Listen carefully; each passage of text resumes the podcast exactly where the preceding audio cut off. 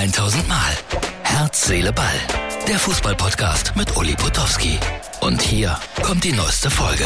So, liebe Herz, Seele, Ball, Freunde, das ist die Ausgabe für Donnerstag, den 5. Januar 1900 2023. Wieso ich manchmal noch 1900 davor setze, keine Ahnung. Einer aus den vergangenen Zeiten muss ich sein. Liebe Lilly, Liebhaber, ich habe sie jetzt gestern gezeigt, meine Kamerafrau.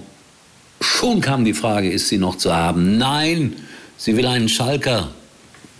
So, die Frage habe ich damit eindeutig beantwortet. Ich soll mehr über den ersten FC Kaiserslautern berichten. Mein einziger Fan fordert das. Und jetzt mache ich was ganz Böses. Nein, heute auch noch nicht. Ob da einer verlängert oder nicht verlängert, für mich persönlich ist das jetzt nicht so wichtig. Ich glaube für die lauterer Fans ja, aber für mich jetzt nicht. Und äh, selbstverständlich spreche ich auch mal wieder über den ersten FC Kaiserslautern, ist doch klar. Über Günter Jauch möchte ich sprechen. Der, da habe ich gestern mal nachgeguckt, angeblich, angeblich 125.000 Euro dafür bekommt, wenn er eine Sendung Wer wird Millionär moderiert. Angeblich. Stand auf irgendeinem Internetportal. Ordentlich, ne? Er macht das in dieser Woche fünfmal kann das nicht zusammenrechnen, das ist zu viel Geld für mich. Gestern hatte er die Frage, Achtung, ich habe es extra mal abfotografiert, was hat der VfL Bochum am 13. September gemacht des vergangenen Jahres? Kartoffeln geröstet, äh, Reis äh, gefeuert. Fußballfrage für 1000 Euro. War Gott sei Dank für den Kandidaten, der da saß, leicht zu beantworten.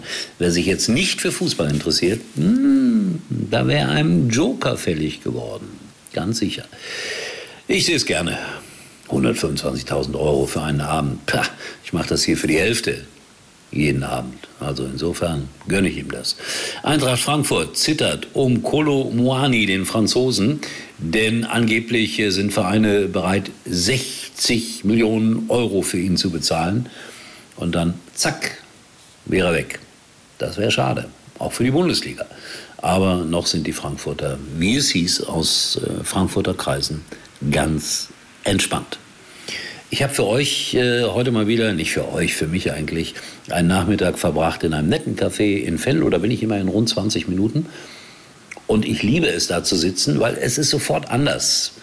Die Zeitungen sind schwerer zu lesen. Schaut mal, hier zum Beispiel ähm, die Sportschlagzeilen.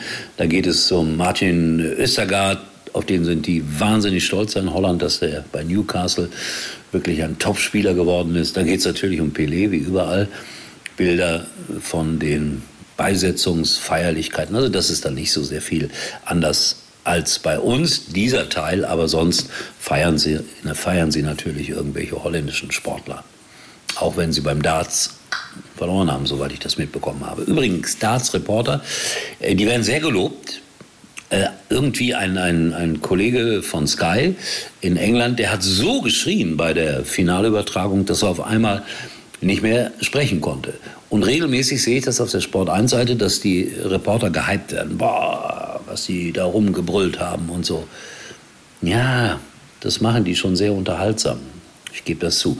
Am nächsten Montag Kleiner Tipp zwischen 18 und 20 äh, Uhr Brillux Radio mal hören.